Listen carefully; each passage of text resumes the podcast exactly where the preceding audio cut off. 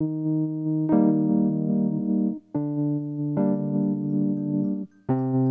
sociale.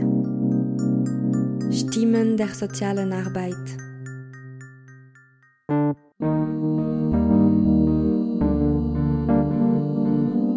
Ich bin Mathilde und produziere diesen Podcast für Avenir Social. Erzählen, fordern, das Wort ergreifen. Die Einführung von Apps für die Kommunikation zwischen Kita-Personal und Eltern, die Möglichkeit, dass Texte auf Webseiten für Gehörlosen akustisch zugänglich gemacht werden, Jugendarbeit über soziale Medien während des Covids, die Beantragung von Arbeitslosengeld über eine Online-Plattform. Die Digitalisierung ist heute eine wichtige Realität in der Arbeitswelt von Fachleuten der sozialen Arbeit. Für diese Episode habe ich mit einer Expertin für dieses Thema gesprochen. Christine Mühlebach arbeitet bei Sozialinfo zum Thema Digitalisierung und soziale Arbeit. Bei Sozialinfo haben wir so das Motto aus dem Bereich für den Bereich, also mit allen Produkten und Dienstleistungen, die wir bei uns haben, möchten wir einen Beitrag leisten für die soziale Arbeit, für das Sozialwesen um die Fachpersonen, die Leitungspersonen, die sozialen Organisationen in diesen Themen weiterzubringen. Und das gilt auch für das Kompetenzzentrum Digitalisierung und soziale Arbeit. Ich möchte mit dieser Arbeit, mit diesem Kompetenzzentrum der sozialen Arbeit helfen, die Themen der Digitalisierung, der digitalen Transformation aus der fachlichen Perspektive der sozialen Arbeit mitzugestalten, zu entwickeln, zu reflektieren, zu diskutieren weil ich glaube, dass es für uns als Profession wichtig ist, dass wir zu diesem Thema einen eigenen Standpunkt entwickeln und diese Themen nicht nur aus Sicht der Technik oder der Betriebswirtschaft bearbeiten, sondern aus unserer fachlichen Perspektive da handlungsfähig werden. Ich habe bei mir im Kompetenzzentrum verschiedene Angebote und Dienstleistungen. Also ich begleite Organisationen in ihren Themen der Digitalisierung, wenn es beispielsweise geht, ein Digitalisierungsprojekt zu konzipieren oder zu begleiten, wenn es darum geht, Strategien zu entwickeln, also so eine Dienstleistung für die sozialen Organisationen, die sich in der Digitalisierung weiterentwickeln wollen. Ich gebe, konzipiere und äh, führe auch Workshops durch, also wenn es darum geht, Wissen zu erweitern bei Leitungspersonen, bei Fachpersonen. Diese Aufträge können von sozialen Organisationen kommen oder auch von Verbänden.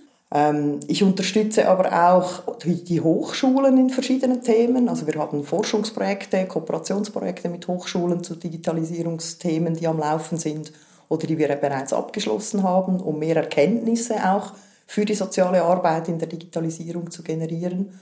Oder wir haben so einen, wir sagen den Digital-Check. Das ist die Möglichkeit, ein, ein Modell, ein Instrument, wo soziale Organisationen wie eine Selbsteinschätzung machen können, wo sie in der digitalen Entwicklung denn stehen. Und es ist so ein Fragebogen, den man ausfüllen kann, um, um als Organisation zu sehen, wie weit sind wir denn bereits gekommen oder wo haben wir noch Nachholbedarf.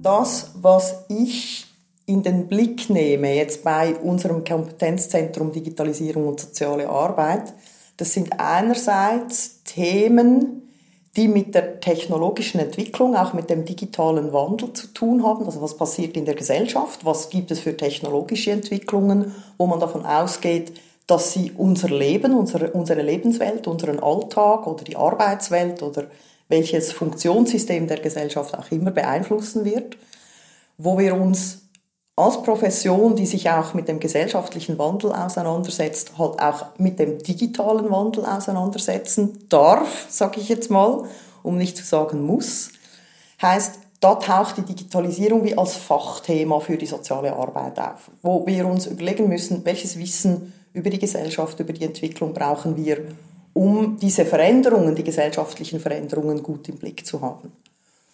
Dann hat es aber auch damit zu tun, was passiert im Zusammenhang mit digitalen Entwicklungen in unseren Organisationen. Also wo es zum Beispiel darum geht, mit welchen Softwareprodukten arbeiten wir. Als Sozialarbeiterinnen beispielsweise auf einem Sozialdienst oder als Beiständin, wo ich Falldokumentation machen muss, wo ich Berichte schreiben muss. welche Softwareprodukte stehen da zur Verfügung und wie arbeiten wir mit denen.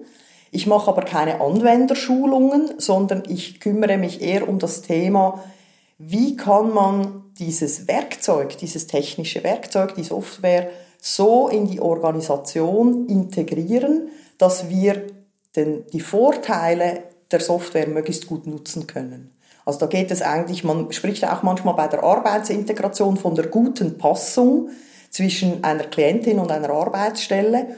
Und in diesem Zusammenhang spreche ich auch von Passung oder von einer guten Passung, einfach wie gut fügt sich das technische Instrument in die Prozesse, Strukturen und Kulturen der Organisation ein und helfe da mit auch Projekte zu machen. Es geht aber auch darum zu schauen, welche fachlichen und methodischen Kompetenzen brauchen wir denn als Fachpersonen, um entweder in digitalen Settings oder in Themen der digitalen Lebenswelt von Klientinnen und Klienten handlungsfähig, professionell handlungsfähig zu sein. Also da würde es um Themen gehen wie Methodenentwicklung, Blended Counseling, Online-Beratung, Textberatung. Was können wir, müssen wir noch lernen, um diese Instrumente gut nützen und einsetzen zu können für eine professionelle Beratung und auch welche Themen, vielleicht auch welche Fragestellungen, welche Hilfestellungen brauchen Klientinnen und Klienten, wenn sie das Risiko haben, in der Digitalisierung wie nicht Schritt halten zu können. Und wir müssen natürlich auch selber irgendwie Schritt halten können. Da sind wir ja nicht in einer anderen Situation als die durchschnittliche Bevölkerung auch. Wir haben Menschen, die quasi mit der Tastatur an den Fingern aufgewachsen sind und Smartphone schon von Kindheit an kennen und andere haben das erst im Verlaufe des Erwerbslebens oder auch im Privaten gelernt und haben vielleicht durch das, dass sie das nicht von Anfang an wie mitgenommen haben, haben da vielleicht ein bisschen höhere Hürden oder höhere Herausforderungen oder auch andere Fragen, die sich stellen, um wie anschlussfähig zu sein in der Digitalisierung. Und welche Themen sonst noch? Also es ist nicht unbedingt eine abschließende Aufzählung, aber ich mache so ein bisschen die Trennung oder ich sage es meistens so, dass ich die Brille der sozialen Arbeit aufsetze, in dieses Digitalisierungsthema ganz breit herein, reinschaue und ich versuche zu identifizieren, was ist für uns in der sozialen Arbeit jetzt relevant oder was könnte auch in Zukunft relevant werden.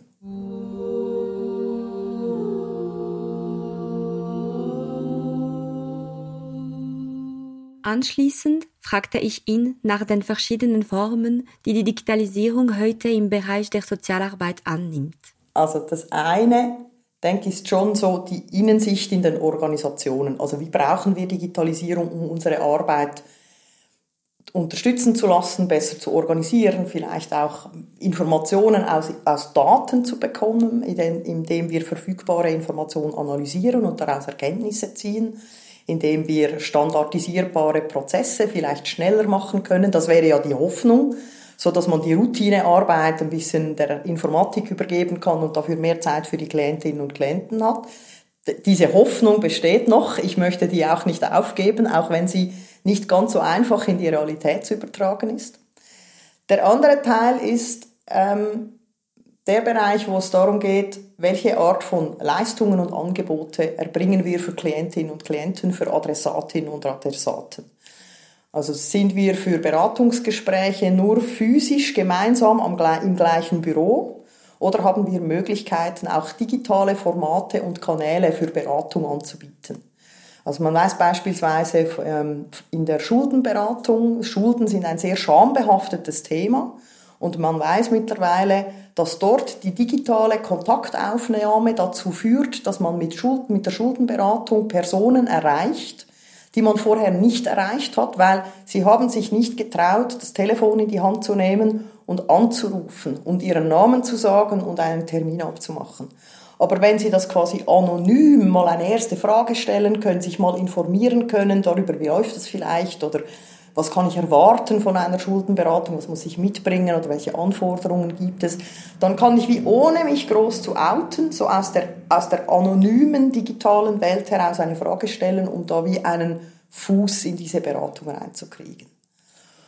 Und so vom, vom eigentlich von der Kontaktaufnahme, wo bei gewissen Themen die digitalisierte Kontaktaufnahme mehr Niederschwelligkeit bedeutet und auch eine größere Erreichbarkeit von bestimmten Zielgruppen, können nachher auch digitale Beratungsangebote auch Menschen vielleicht zu Zeiten und an Orten für eine Beratung in diesen digitalen Raum holen, wo es vielleicht gar nicht möglich wäre oder mit Kosten oder mit zusätzlicher Zeit verbunden ist, extra für einen Beratungstermin vor Ort zu kommen.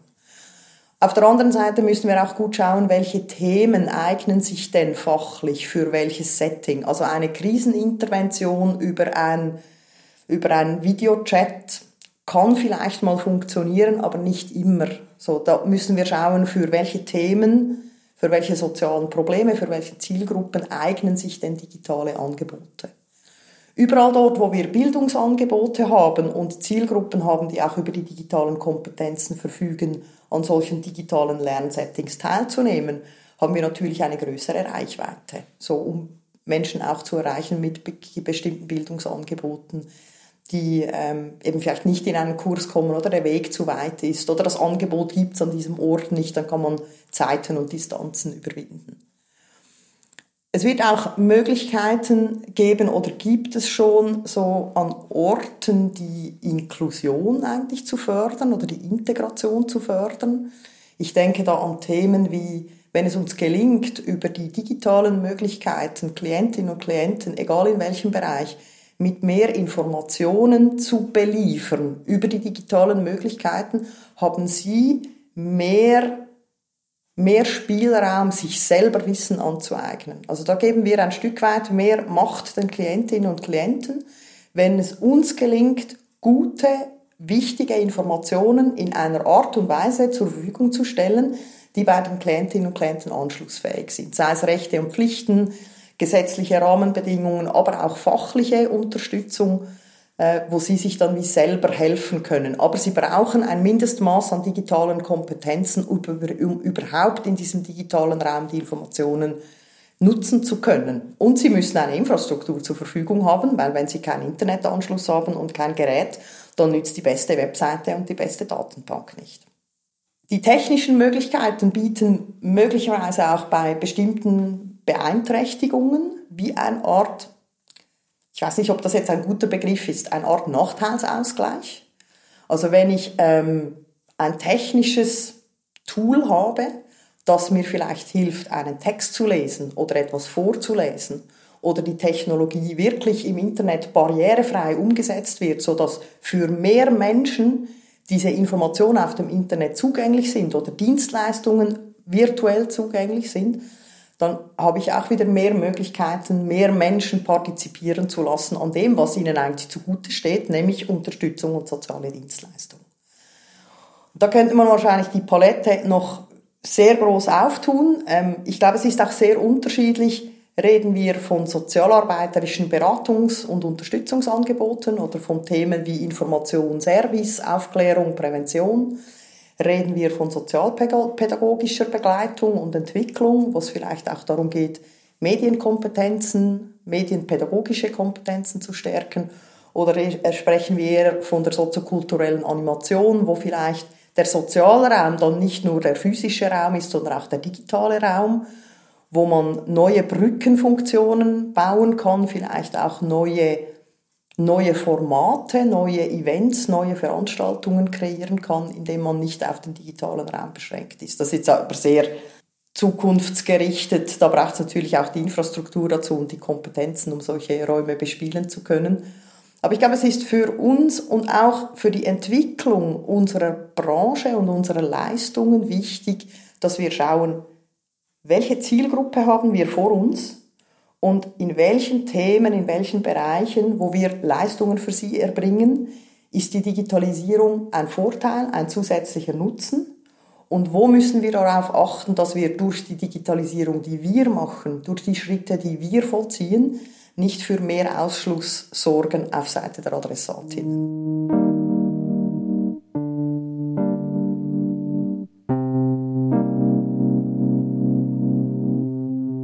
Wir müssen uns noch ein bisschen stärker mit der digitalen Lebenswelt unserer konkreten Klientinnen und Klienten beschäftigen.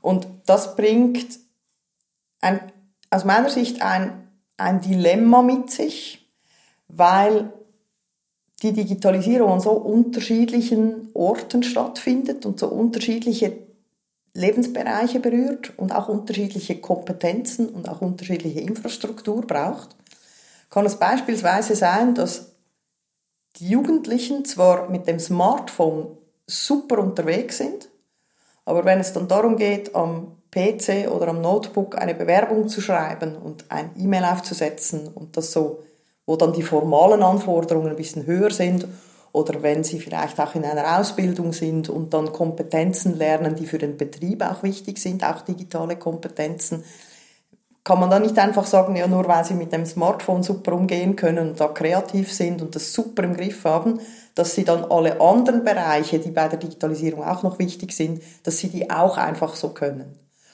Und da müssen wir in, bei den Individuen, bei den Gruppen genau hinschauen und fragen, wie die Lebenswelt aussieht. Wo können Sie die Digitalisierung nutzen und wo stehen Sie an? Wo merken Sie auch, ich komme mit Themen nicht zurecht. Wenn ich online eine Wohnung suchen muss, die einen können das, die anderen können das nicht. Die einen können das gut am Smartphone, die anderen machen es am PC.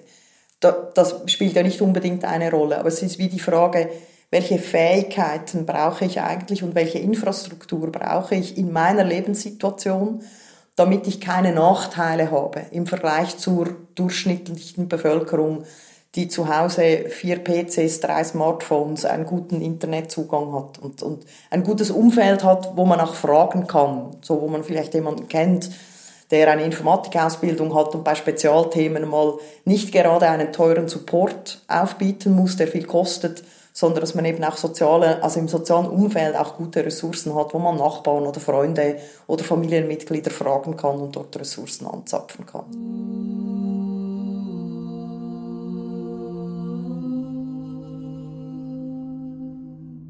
Wir sind ja auch stark aufgefordert, unsere eigenen Fach- und Methodenkompetenzen noch auf- und auszubauen. Das ist ja im Moment alles oder vieles ist noch Learning by Doing und dann das Wissen teilen mit den Kolleginnen und die Unsicherheit bleibt aber dann manchmal doch, ja, haben wir jetzt mit dem Datenschutz wirklich alles beachtet und haben wir die Tools wirklich richtig verstanden oder könnte man, das, da gäbe es doch vielleicht noch etwas, was einfacher wäre.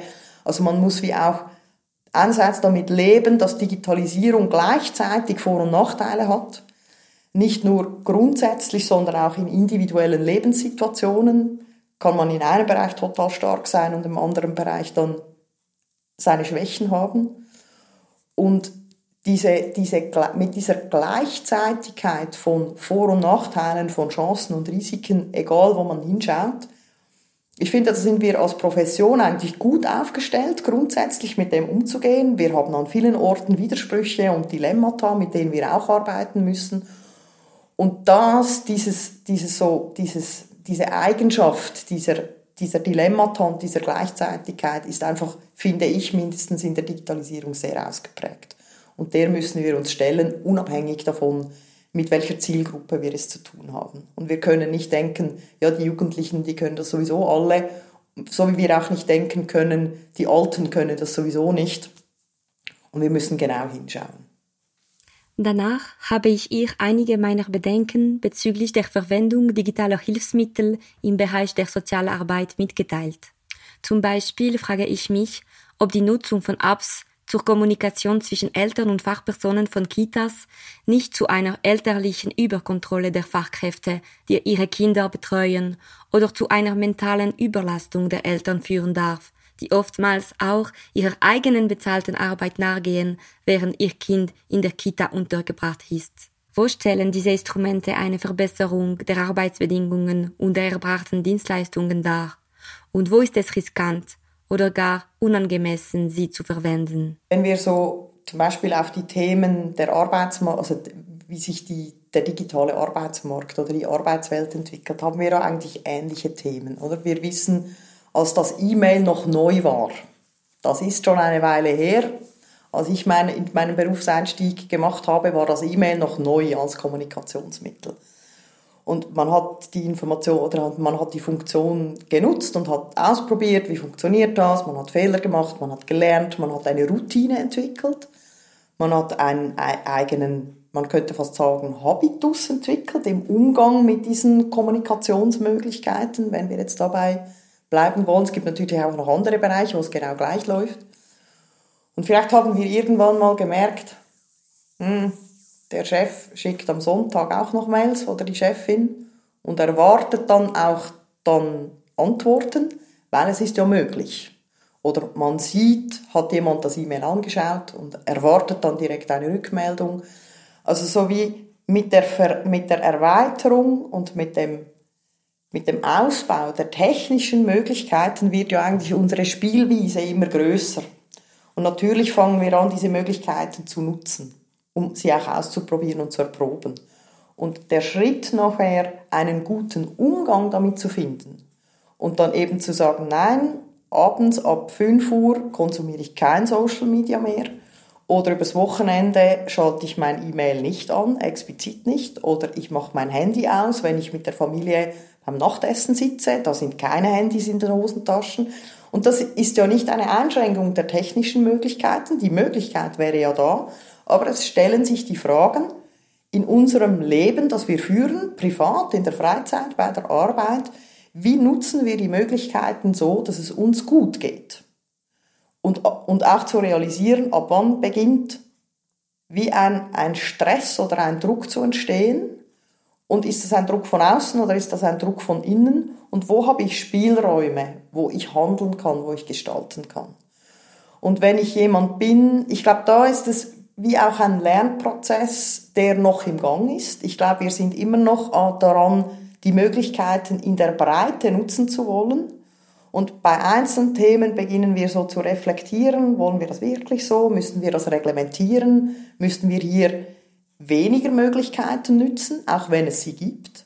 Also am Beispiel, ähm, das du jetzt beschrieben hast in der Kita, ist ja ein Vorteil kann ja sein, die Eltern sind zufrieden oder sind nicht beunruhigt, weil sie wissen, es ist alles in Ordnung wenn dann die Mitarbeiterin gerade abgelenkt ist und etwas anderes machen muss und dann keine Nachricht schicken kann, kann es aber wieder Unsicherheit auslösen. Man kann sich auch die Frage stellen, will man in diesem Setting zwischen den, ähm, zwischen den Betreuerinnen, den Fachpersonen und den Eltern, ist es ein methodisches Instrument der Beziehungsgestaltung, diese Informationen mündlich zu übergeben, wenn das Kind abgeholt wird? weil man sich persönlich sieht, weil vielleicht noch andere Fragen auftauchen. Wir kennen die Tür- und Angelgespräche in den digitalen Settings, wo wir so quasi wie ein Ping-Pong die Kommunikation hin, und her geht. Das merke ich auch in, in, äh, in, in, in, wenn ich unterrichte an der Hochschule. Wenn ich das digital mache, dann gibt es so diese Tür- und Angelgespräche, wo die Studierenden noch am Schluss des Unterrichts da bleiben und dann noch die Frage stellen, ja, könnte ich noch und hätten Sie noch Zeit? Und das ist ein Raum, der eher im physischen, also ist eine Möglichkeit, die eher im physischen Raum gebraucht wird und wo wir uns auch fachlich überlegen müssen, wie nutzen wir jetzt diese Settings, wie gestalten wir das? Und wo ist die digitale Kommunikation wirklich eine Erleichterung und förderlich? Und wo brauchen wir aber den direkten zwischenmenschlichen, realen Kontakt, auch aus, aus methodischer Sicht, aber auch aus Beziehungssicht, um diese Verbindung auch zu stärken? Ich könnte mir vorstellen, wenn es dann in der Kita mal eine Krise gibt oder einen Unfall gibt und ich habe mit diesen Eltern nur so diese SMS-Kommunikation gehabt, dann ist es viel stärker eine Herausforderung, gemeinsam diese Situation gut zu bewältigen, weil man die Leute wie nur auf Distanz kennt und nur über dieses Kommunikations-Ping-Pong kennt und die Beziehung dann wie eine ganz andere ist, als wenn man sich austauscht und den Menschen spürt im realen Raum. Da glaube ich sehr stark, dass das einen Unterschied macht. Und da müssen wir uns überlegen, welche Möglichkeiten gibt es. Und da plädiere, plädiere ich dafür, dass wir experimentieren und ausprobieren und dann in die Reflexion gehen, in die fachliche Reflexion gehen und zu überlegen, was brauchen wir denn eigentlich? Also nur weil ich es kann oder weil es möglich ist, muss man es nicht.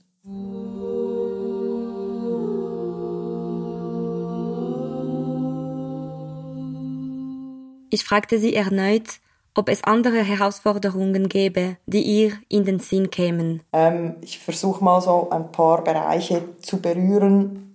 Das eine ist, wenn man so die öffentliche oder mediale Diskussion in, in der Politik ein bisschen mitverfolgt, dann fällt mir auf, inhaltlich kommt fast nur Datenschutz. Also es ist Datenschutz und es ist eher Wirtschaftspolitik. Es ist noch nicht, Digitalisierung ist noch nicht als gesellschaftspolitisches oder als sozialpolitisches Thema angekommen. Und wenn wir darauf schauen, dass die äh, Strategie auf Bundesebene eben dieses Motto Digital First ins Zentrum stellt, dann habe ich Bedenken, dass es Orte geben wird in der Gesellschaft, wo es nicht Digital First, sondern Digital Only heißt. Und da sind wir als Profession gefragt, auch die Politik, aber auch die Leistungsanbieter, also seien es privatwirtschaftliche Firmen oder seien es auch öffentliche Verwaltungen, darauf hinzuweisen, dass wenn sie nicht beide Wege, analog und digital, anbieten, dass sie dann zur Exklusion von Menschen in dieser Gesellschaft beitragen. Oder wenn Sie auf dieses Digital Only setzen, müssen Sie dafür sicherstellen, dass die Leute die Infrastruktur haben und über die Kompetenzen verfügen. So, entweder oder, aus meiner Sicht. Und da glaube ich, haben wir als soziale, oder da würde ich mir wünschen, dass wir uns als Fachperson der sozialen Arbeit anfangen, auf die Politik zuzubewegen und sie darauf aufmerksam zu machen, dass je stärker wir in dieses Digital First reingehen, dass man eben auch die Personen im Blick behalten muss, die nicht mithalten können mit dieser Entwicklung. Und dass wir so wie ein, eigentlich ein, ein Mandat haben, für die Personen einzutreten und die Stimme zu ergreifen, die in dieser nur Datenschutz und ich überspitze es, auch nur Wirtschaftspolitik-Themen außen vor bleiben. Also dass wir mit dazu Sorge tragen, dass Digitalisierung ein gesellschafts- und sozialpolitisch gedachtes Thema wird und nicht nur ein rechtlich datenschutzkonformes Thema und Wirtschaftspolitik oder Standortförderung und Innovationsförderung. Wenn das auch wichtig ist, ist gar keine Diskussion, aber es ist eben nicht wie ein ganzheitlicher Blick. Und das ist etwas, was mir ein großes Anliegen ist, dass das in den Blick gerät der Politikerinnen und Politiker. Es geht bei der Digitalisierung nicht nur um Wirtschaftschancen und um Datenschutz, sondern es geht auch um Inklusionschancen und Exklusionsrisiken für ganz bestimmte Bereiche der Bevölkerung. Und dass wir da hinschauen müssen. In der Bildung, in der Gesundheit, bei den sozialen Leistungen. Das zieht sich durch überall. Erzählen. Sich ausdrücken. Fordern Wir haben eine sehr, aus meiner Sicht, eine große Herausforderung, wenn wir die Digitalisierung aktiv in unseren Organisationen gestalten und nutzen wollen, dann brauchen wir die entsprechenden Ressourcen, um diese Gestaltungsaufgabe wahrnehmen zu können. Das kann man nicht einfach so nebenher mit einer kleinen Arbeitsgruppe und ohne Geld und ohne Zeit machen und auch ohne Kompetenzen weil sonst geht man das Risiko ein, schlechte Lösungen zu bauen, die nicht, nicht nachhaltig sind. Und dann ist es fast schade für jede Stunde, die man investiert hat. Und da wir unsere eigenen Rahmenbedingungen nicht nur selber über unsere eigenen Rahmenbedingungen nicht nur selber entscheiden können, sondern wir kriegen ja Geld von der öffentlichen Hand. Wir haben Stellenpläne, die abgesegnet sind. Wenn wir da neue Stellen schaffen wollen, neue Personen mit neuen Kompetenzen brauchen, dann muss ja die Politik oder die Personen, die über unsere Ressourcen entscheiden, müssen verstehen, warum wir das brauchen. Da braucht es auch noch viel Aufklärungsarbeit. Und wir sind einerseits ein bisschen im Rückstand mit der digitalen Entwicklung. Das heißt, wir haben noch recht viel aufzuholen an gewissen Orten. An vielen Orten gibt es vieles aufzuholen. Gleichzeitig geht die Entwicklung weiter. Und wir haben nicht zuletzt auch durch die Austeritätspolitik, durch die Sparpolitik sehr, sehr kleine Spielräume, um in genau diesen Teil der Entwicklung, in den digitalen Teil der Entwicklung zu investieren. Und es ist ja nicht die einzige Entwicklung, die wir mitmachen müssen oder dürfen. Also wir haben auch gesellschaftliche Veränderungen, die auch unseren, auch unseren fachlichen oder an anderen Orten ressourcenmäßig fordert. Vielleicht die Zunahme von psychischen Erkrankungen bei den Kindern und Jugendlichen wo wir auch mehr Stellen bräuchten, mehr Psychiatrie bräuchte mehr Plätze, man müsste mehr ambulante Angebote haben. Und dann kommt noch die Digitalisierung dazu, wo wir auch noch gerne Geld hätten. Aber es ist langfristig, wenn man das gut integrieren will und wirklich auch die Vorteile der Digitalisierung nutzen will, dann geht's nicht, fast nicht ohne mehr Ressourcen. Und damit meine ich Zeit, Geld und Kompetenzen. Und die müssen wir wie stärken können. Also da sind wir vielleicht noch mehr als vorher oder noch zusätzlich aufgefordert, bei den Personen, die entscheiden über unsere Ressourcen und über unsere Rahmenbedingungen, da hinzustehen für eine gute professionelle Leistung, für eine gute professionelle soziale Arbeit und Forderungen zu stellen, was wir brauchen, damit wir einen guten Job machen können.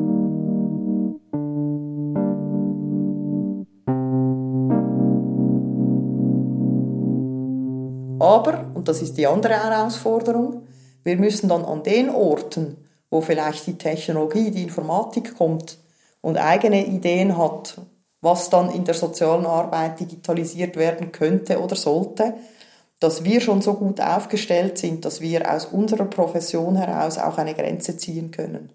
Also eine Sozialarbeiterin wird man nicht einfach so durch in den nächsten drei Jahren durch ein KI-System ersetzen können. Das ist nicht mehr, ich, ich sage, das ist nicht möglich. Eine amerikanische Sozialarbeitswissenschaftlerin hat mal gesagt, es gibt drei Punkte oder drei Dinge, die die Technologie nie wird ersetzen können. Das ist Empathie, das ist Vertrauen und das ist Mut. Und es kann vielleicht sein, dass wir Aufgaben und Tätigkeiten, die für uns jetzt normal sind, als wir erbringen das als Mensch, dass wir einen Teil davon vielleicht irgendwann mal an ein technisches System abgeben, wenn es die fachlichen Anforderungen erfüllt. Da müssen wir uns auch vielleicht mit Widerständen befassen und ein bisschen reflektieren, ist das eine Entwicklung, die wir jetzt aus Professionssicht wirklich unterstützen können? Vielleicht müssen wir auch mal ausprobieren dürfen, um dann zu entscheiden, geht das oder geht das nicht. Aber wenn wir uns von den, von den technischen und technologischen Entwicklungen überrollen lassen und andere Informatikerinnen, Rechtsanwälte, Betriebsökonominnen darüber entscheiden, was für uns adäquate soziale Arbeit ist im technischen Bereich, dann haben wir verloren. Und das würde ich sehr, sehr schade finden. Vielleicht würde es auch zu einem wie, zu einer, zu einer Stärkung der Profession führen, wenn wir dann an diesen an diesen Grenzen, an diesen Übergängen uns positionieren müssen und uns wehren müssen. Aber wir wissen, es gibt verschiedene Akteure und Akteurinnen, die in dieser Entwicklung mitreden. Aber ich denke, auf diese Diskussionen müssen wir uns vor, oder dürfen, müssen wir uns vorbereiten. Welche Rolle kann Avenir Sozial also unter solchen Umständen und bei solchen Herausforderungen spielen? Avenir Social ist natürlich als, als Berufsband und als, als nationale Organisation natürlich auch an einer guten Position, wirklich Reichweite zu haben. Also je mehr auch politische Kontakte oder Lobbyarbeit auf nationaler Ebene möglich ist, ähm, desto schneller wird das so in den Köpfen der Politikerinnen und Politiker ankommen, dass Digitalisierung eben nicht nur ein Wirtschafts- und Technikthema ist. Also da, wenn, wenn das Thema der Digitalisierung, vor allem der Risiken der digitalen Exklusion, ähm, wenn das in der politischen Lobbyarbeit von Avenir Social als Thema einfließt, wo man aufklären kann, wo man vielleicht auch anregen kann, ob, dass man neue neue Umfragen macht, um mehr Informationen aus der Gesellschaft zu bekommen, dass man mehr Forschung betreibt über diese Exklusionsrisiken und die tatsächlichen Folgen davon beispielsweise, dass man auch Argumente, also von wirklich Facts hat, Fakten und Zahlen hat, die man in die Politik einbringen kann, um zu argumentieren und aufzuzeigen, dass das tatsächlich ein gesellschaftliches Phänomen ist, ähm, an dem man nicht vorbeikommt in der Politik. Also klar kann die Politik immer entscheiden, dass sie sich dem Thema nicht zuwenden wollen. Das kennen wir ja auch verschiedenen sozialen Problemthemen ebenso. Da würden wir uns ja manchmal auch andere Entscheidungen wünschen. Aber ich denke, da kann Avenir Sozial tatsächlich so eine Hebelwirkung haben, um Digitalisierung als sozialpolitisches Thema einzubringen und die Politiker und Politiker darüber nachdenken zu lassen, was denn das heißt. Und je mehr wir aus unserer Fachlichkeit und auch aus unserem Gesellschaftsverständnis heraus unterstützen können mit Informationen oder eben mit Beispielen, desto einfacher fällt den Politikerinnen und Politikern der Einstieg in dieses Thema oder in diese erweiterte Denkweise, sage ich jetzt mal. Avenir Social könnte auch mit anderen nationalen Verbänden oder Organisationen, also es gibt ja in unterschiedlichen Arbeitsfeldern, gibt es ja die großen Organisationen und ich bin froh um jede Organisation, jede Akteurin, jeder Akteur, der anfängt, in seinen Themenbereichen die Digitalisierung zu thematisieren, in ihren Netzwerken, dort, wo sie in Gremien mit dabei sind, wo sie in Kommissionen einsitzen oder wo sie beratende Funktionen haben, dass sie anfangen, so wie sie ihre anderen sozialen Themen auch einbringen, ihre Fachthemen, dass sie die Digitalisierungsaspekte oder vor allem die digitale Exklusion und die Risiken, die damit verbunden sind, dass sie anfangen, das ganz normal auch zu thematisieren. Also ich bin immer noch überrascht, wo überall eigentlich hochpolitische und sehr relevante Themen diskutiert werden, wo wir wissen, dass die Betroffenen da auch von, oder die, die, äh, die, die Zielgruppe auch von digitaler Exklusion betroffen ist. Und es ist mit keinem Buchstaben ein Thema. Also man kann ein Programm, ein nationales Programm aufsetzen zur Armutsbekämpfung und man kann ignorieren, dass diese Zielgruppe meistens auch von nicht ganz so guten Bildungsressourcen und schon gar nicht von guten finanziellen Ressourcen betroffen ist. Und wir wissen, für die Infrastruktur braucht es Geld. Armutsbetroffene haben deshalb auch ein größeres Risiko, warum sie da nicht mitkommen, weil sie eben nicht über fünf Geräte verfügen im, im Zuhause und dann eben nicht Homeoffice und Homeschooling machen können. dann würde ich doch eher ins Essen investieren als in die digitalen Geräte. Und bei den Kompetenzen ist es ähnlich, oder? Tiefes Bildungsniveau, auch ähm, kleines Haushaltsbudget und noch ein paar andere Faktoren sind jene, die beeinflussen, kann ich an der Digitalisierung mithalten oder partizipieren oder eben nicht. Und wenn wir das nicht, wenn wir nicht diese Informationen wie verbreiten können und nicht alle Akteure, sei es die SCOs oder die, der Dachverband der offenen Kinder- und Jugendarbeit oder welcher Verband auch immer, nicht anfängt, diese, diese Themen, diese, diese, diese Digitalisierungsaspekte mit auf die Agenda zu nehmen, wie soll dann ein, eine Denkweise bei den wichtigen Akteuren entstehen, wo sie sehen, wo die Schwierigkeiten sind für einen Teil der Bevölkerung an der Digitalisierung teilzuhaben. Und das ist so eminent wichtig, dass wir, egal wo wir sind, das auch mit auf die Traktantenliste nehmen, weil es kann nicht sein, dass wir eine Hauptpersonengruppe haben, Armutsbetroffene, die hauptsächlich als, als Personengruppe hauptsächlich auch von der digitalen Exklusion betroffen sind. Und das ist beim Thema Armutsbekämpfung auf nationaler Ebene kein Thema. Das darf im Jahr 2023 aus meiner Sicht nicht mehr sein.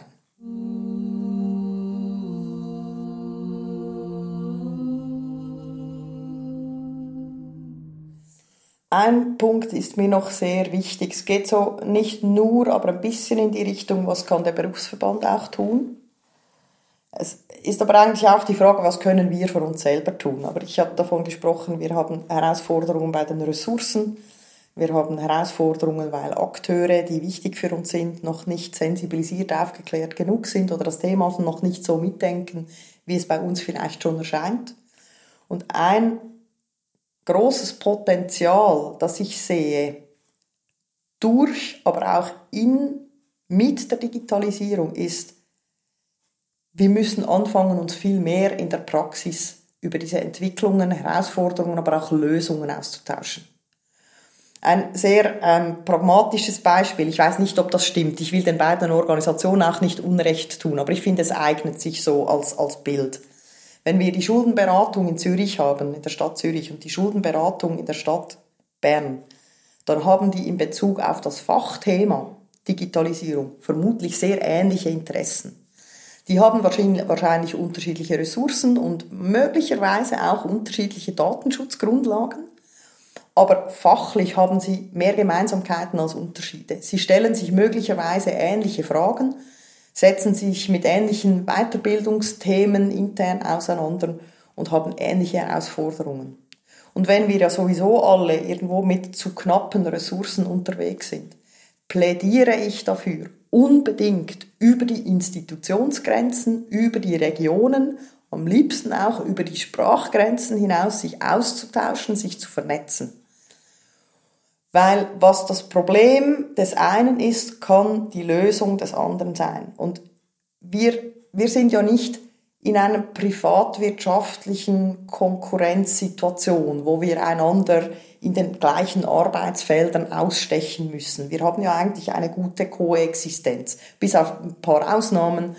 Und wenn wir anfangen, unser Wissen zu teilen, wo haben wir Lerneffekte gehabt, wo haben wir etwas ausprobiert und haben herausgefunden, das funktioniert gut, das funktioniert nicht gut. Oder wir haben neue Herausforderungen, wo wir gar nicht wissen, wo fangen wir eigentlich an, wo, wo soll ich recherchieren, wo gibt es Expertinnen, die aber auch die soziale Arbeit verstehen und nicht nur die Digitalisierung, dass wir anfangen, uns zu vernetzen, auch zu diesem Thema. Wir haben ja viele Vernetzungs- und Austauschstrukturen, dass wir in den Strukturen, wo, wo, es, wo es die Strukturen schon gibt, dass wir da die Digitalisierungsthemen reinbringen als Thema und anfangen, unsere Erfahrungen zu teilen und auch trauen zu sagen, wo wir Probleme haben. Also es gibt jemand anderem die Möglichkeit zu sagen, ich hätte eine Lösung dafür oder vielleicht ein Teil oder auch nur ein nächster Schritt. Weil wenn jeder für sich selber schaut, jede Organisation die Probleme für sich selber zu lösen versucht, dann wird es teurer und es dauert länger, weil wir haben ja noch das Alltagsgeschäft daneben und die digitale Entwicklung, für die haben wir ja eh fast keine Zeit. Und dann glaube ich, ist diese Multiplikation über eine, ein Netzwerkdenken und Austauschen ist ein unheimliches Potenzial für alle. Und das wird an den Kantons- oder Gemeindegrenzen auch Schwierigkeiten geben mit Zuständigkeiten und Finanzierung und so. Aber ich würde da einfach dafür plädieren, mal zu auszuprobieren, mutig zu sein, zu experimentieren und mal wie in, in, in den Raum zu rufen, was ich eigentlich brauche um irgendwie in diesen Austausch, in diese Dynamik reinzukommen, wo so ein Geben und Nehmen wird. Und wir versuchen das bei Sozialinfo auch zu fördern, sei es digital oder auch über eine persönliche Vernetzung. Also ich kriege, kriege ab und zu E-Mails, kennst du jemanden, der in diesem oder in diesem Bereich etwas zu sagen hat oder schon Erfahrungen hat. Und wir würden auch gern mehr Praxisbeispiele dokumentieren, gute Beispiele, das müssen nicht unbedingt, gute Beispiele sind nicht unbedingt erfolgreiche Beispiele, weil von Fehlern lernen wir auch sehr, sehr viel. Aber dass wir das transparent machen innerhalb von, von der sozialen Arbeit, dass wir dieses Wissen teilen, weil wir können nicht darauf warten, bis die Forschung alles aufbereitet hat, bis die ihre Berichte publiziert haben, ist die digitale Entwicklung schon drei Schritte weiter und wir müssen anfangen, uns wie in der Praxis näher auszutauschen, um diesen Mehrwert zu generieren über unsere Erfahrung. Und das wäre so ein Wunsch von mir, dass wir anfangen, so in diesem Kollektiv dieses Thema gemeinsam zu bearbeiten und jede Möglichkeit und jeden Ort zu nutzen, wo wir andere Fachpersonen treffen, auch über dieses Digitalisierungsthema zu sprechen, um zu erfahren, wer ist wo dran und wo hat jemand etwas Neues kreiert und wo haben wir Probleme und wie lösen wir die. Dass wir die Arbeitslast, aber auch die Geldlast auf mehrere Schultern verteilen können, ich glaube, dann geht es allen einfacher.